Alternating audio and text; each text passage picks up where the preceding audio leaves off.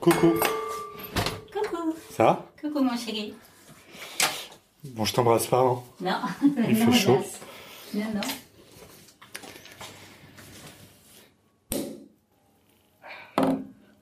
J'ai réfléchi et je me suis dit que l'été dont je pouvais parler, mais sans, sans qu'il y ait d'événement, il n'y a pas d'événement. Il n'y a pas d'événement marquant.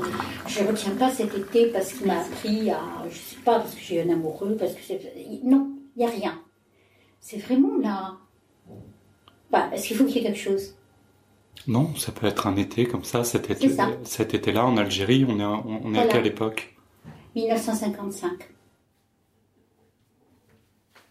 Pendant les moissons, il y avait des nomades qui venaient se louer. Et on, appelait ça des. On disait les chratas. Ces ouvriers, le soir, euh, dormaient sous les charrettes. Et nous, nous étions couchés. Les fenêtres étaient ouvertes parce qu'on n'avait pas peur. Plus tard, peut-être l'année d'après, peut-être deux ans après, la maison sera entourée de barbelés et des militaires viendront nous garder. Mais à l'été 55 dont je parle, euh, les fenêtres sont ouvertes.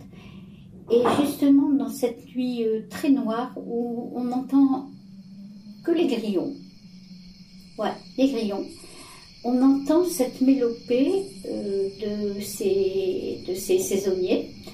C'est quelque chose de très triste.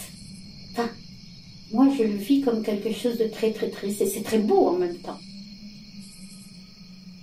Euh, une nuit, sur euh, quelques 20 ou 30 ans d'après, je ne sais pas, sur les ondes de, sur les ondes, en me promenant sur les ondes, j'entendrai une vieille mélopée espagnole. Et là, mon sang se glacera parce que c'était vraiment ça, quoi.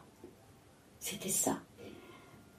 Par exemple, tout à l'heure, j'écoutais des sonates de Scarlatti. Il y a des sonates de Scarlatti en mineur, comme ça, que moi je trouve très très tristes et qui me font cet effet de grand soleil, de cette mélodie, et vraiment quelque chose de- d'extrêmement triste, très triste.